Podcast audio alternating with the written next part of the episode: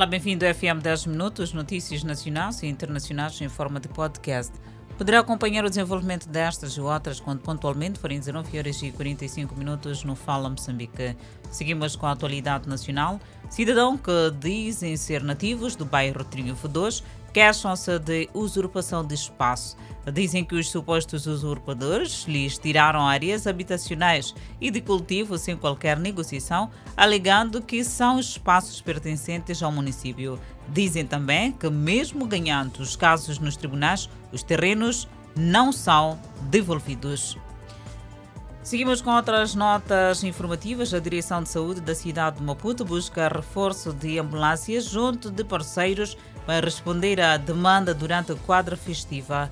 No quadro desse reforço, foi lançada esta terça-feira uma campanha denominada Festas Seguras.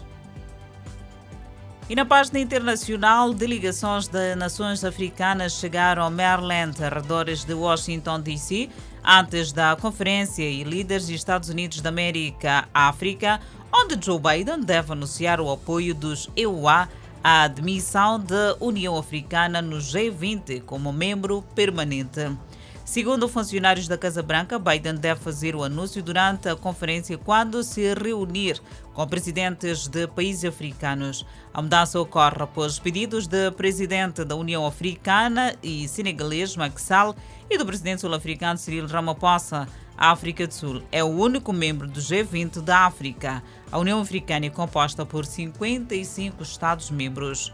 Os EUA vão destinar 55 bilhões de dólares à África nos próximos três anos, enquanto o presidente Joe Biden se prepara para sediar a conferência EUA-África esta semana e vai discutir as eleições de 2023 e a democracia no continente com um pequeno grupo de líderes, disse o conselheiro de Segurança Nacional de Casa Branca, Jay Sullivan.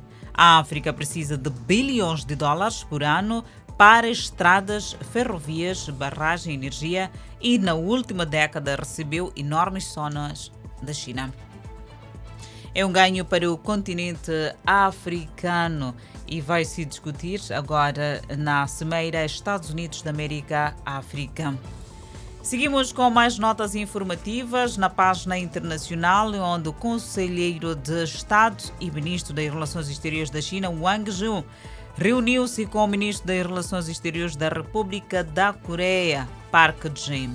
Os ministros dos dois países realizaram uma reunião bem-sucedida em Bali, na Indonésia, que definiu uma direção para o desenvolvimento futuro das relações da China-Coreia, que também é membro do Bureau Político do Partido Comunista da China, Comitê Central. Wang também deixou clara a posição da China sobre as promulgações dos EUA da chamada Lei de Eficiência, a Lei de Redução da Inflação e sua recusa em prosseguir com a decisão da Organização Mundial do Comércio que de que, neste caso, os Estados Unidos violaram as regras. As ações dos Estados Unidos da América minaram claramente os direitos e interesses legítimos de países incluindo a China e a República da Coreia que este anúncio foi feito mesmo pelo ANC. E também para falarmos de protestos que continuam contra o Congresso peruano, os manifestantes exigem que os representantes renunciem após uma crise constitucional que terminou em uma transição presidencial quando o ex-presidente Pedro Castilho pediu a dissolução do Congresso, que por sua vez o derrubou.